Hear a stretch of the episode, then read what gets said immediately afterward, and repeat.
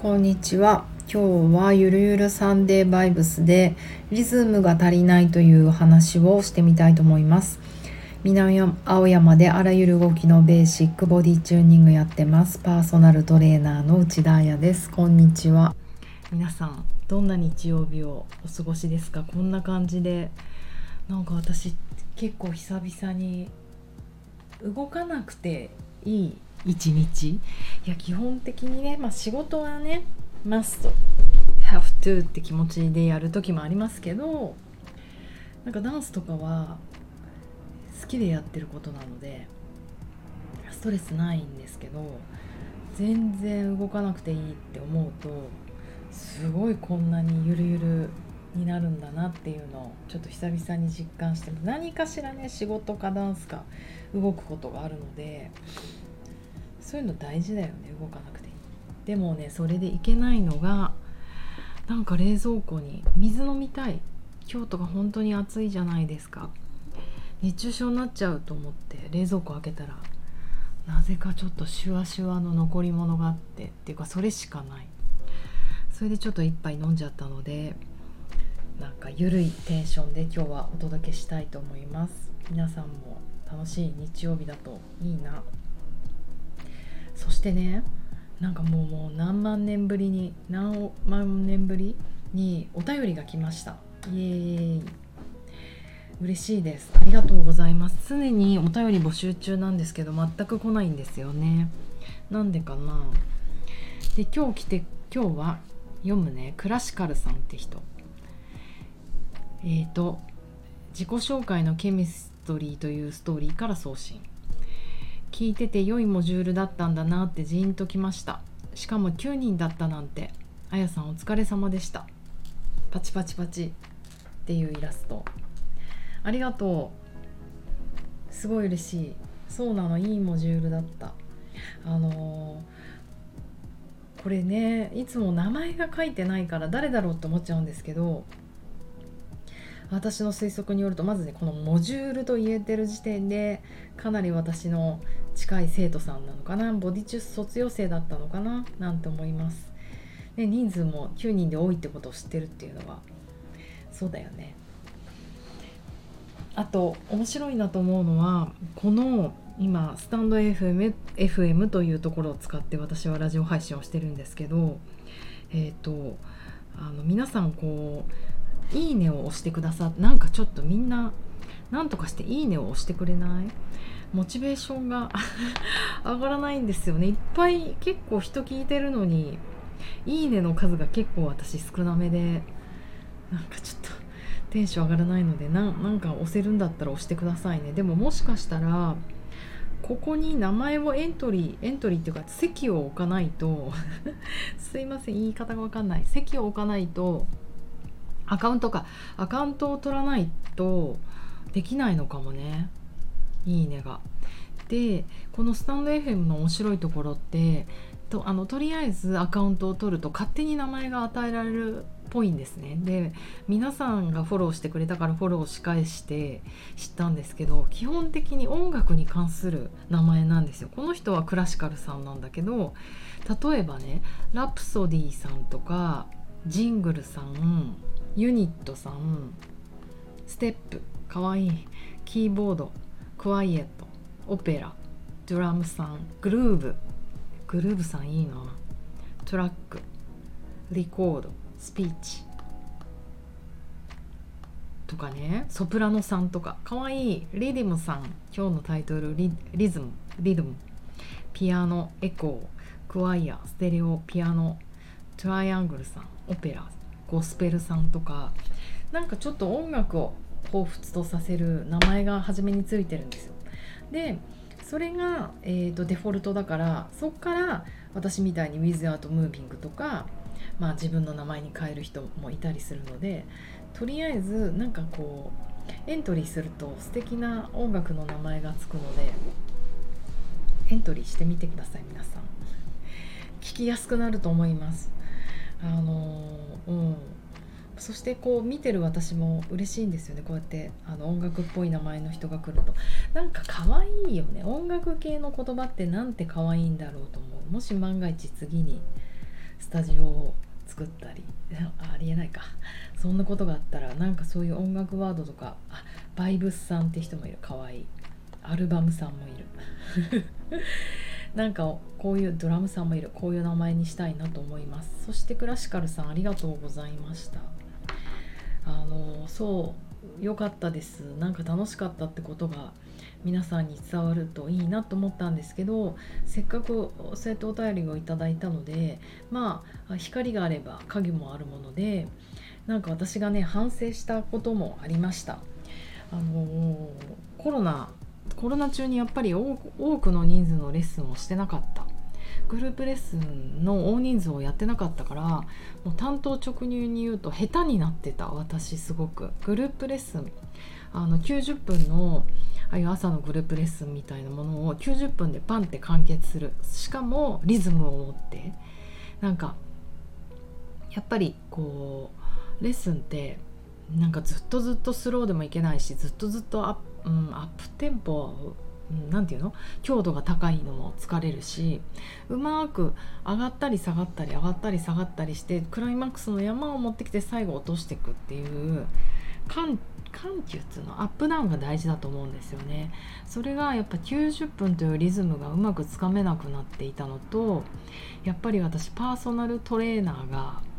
仕事のなんかメインになってたからあのなんか細かく見ちゃうんですよ。どんどん見逃して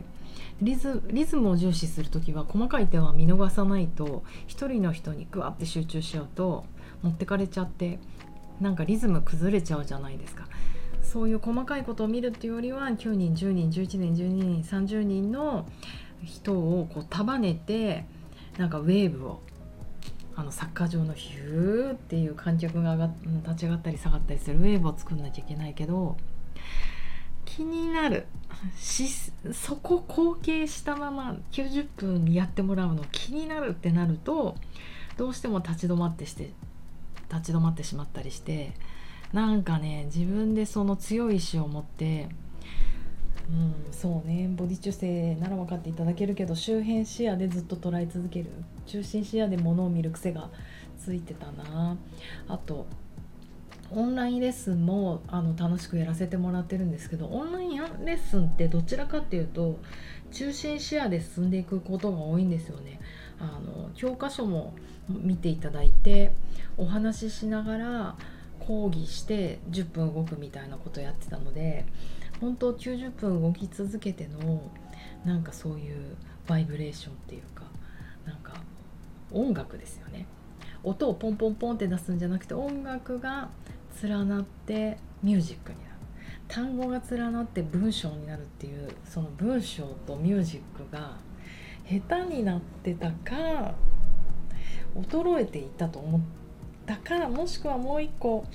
違う考え方をしてみると私コロナ中にすごいこのダンスを頑張らせていただいてやっぱりダンスの先生たちって素晴らしいのは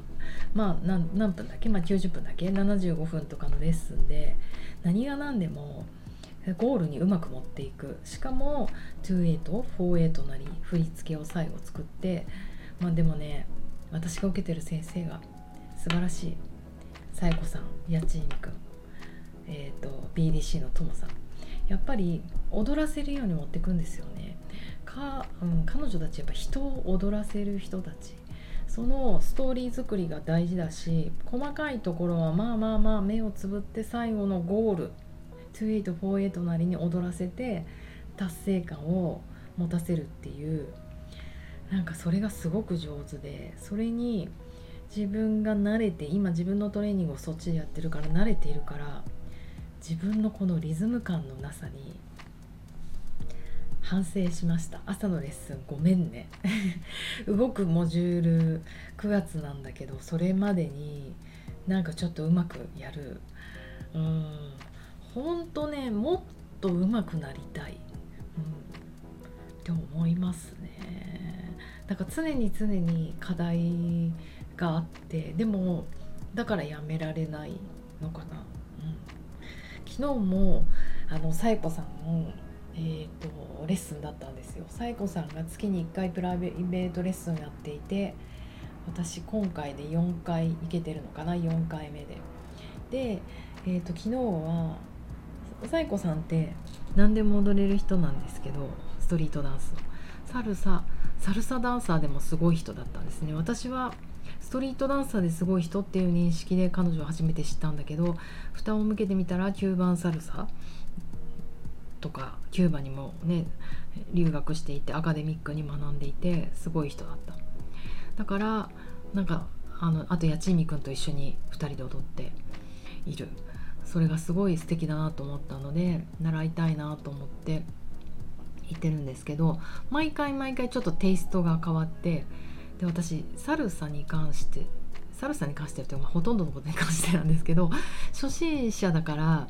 なんか自分が何を踊ってるかよくわからないんですよ。こうサルサっぽいな。今日は中盤サルサっぽいのかなとか。で昨日はレゲトンだったんですよ。で私はレゲエが大好きなのでレゲトン知ってる。でも本当のこと言うとレゲトンとレゲエのダンスホールとあとズンバの区別がよくわからないみたいな。そういうざっくりした感じでそれでもついていってしまうのはなんかやっぱり彼女たちがすごいリズムを持っていて、まあ、さや子さんがやってることだったら別に何でもいい究極に言ったらわかめダンスでもいいんですよね。彼女のそのリズムを知りたいなと思って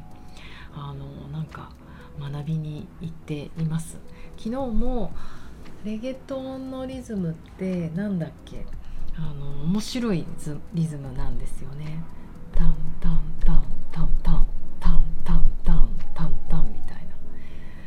エド・シーランの「シェイプ・オブ・ユー」みたいな感じ。私のイメージでは違うかな。あとはガソリーナってやつ。なんとかガソリーナみたいな。なんか相当おかしなこと言ってるかもですけどなんかそのリズムの中で踊っていく、うん、そのダンス自体のリズムも面白いけれどもレッスン自体のやっぱリズム構成がすごい上手なんですよね。みんなが疲れてきたなって思ったらうまくお話し入れて。でもなんか最後の完成形にはなんとかうまく持っていくみたいな。やっぱりなんだろう。なんか私がやっぱりこの今ダンスに夢中になってしまってるのは自分にない部分。リズムがやっぱ欠けてるなって思いました。あのそれを求めてるんだと思うんですよね。なんか私がやってるボディチューニングとか、まあ、そういうボディワークで難しいのはやっぱり音楽を使えないとこだと思うんですよ。逆に私は音楽を使っちゃいけないなと思っていてそれが体の中のリズム呼吸とかさなんだっけ血液とかあと自律神経もリズムだし体温もねリズムだし筋肉のまあ、究極身長と伸びるのと縮むのもリズムじゃないですか。それにあの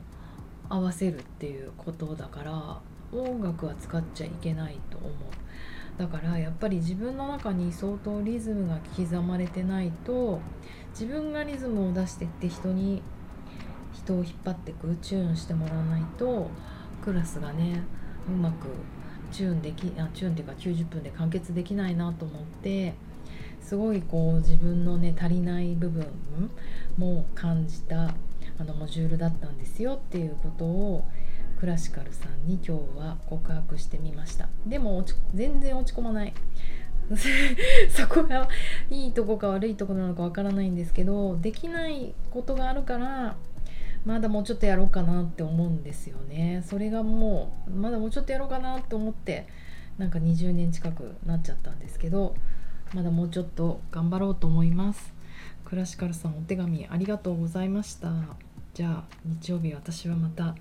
リズムを刻みに遊びに行きたいと思います。ではでは皆さんもコロナ気をつけて遊びましょう。じゃあね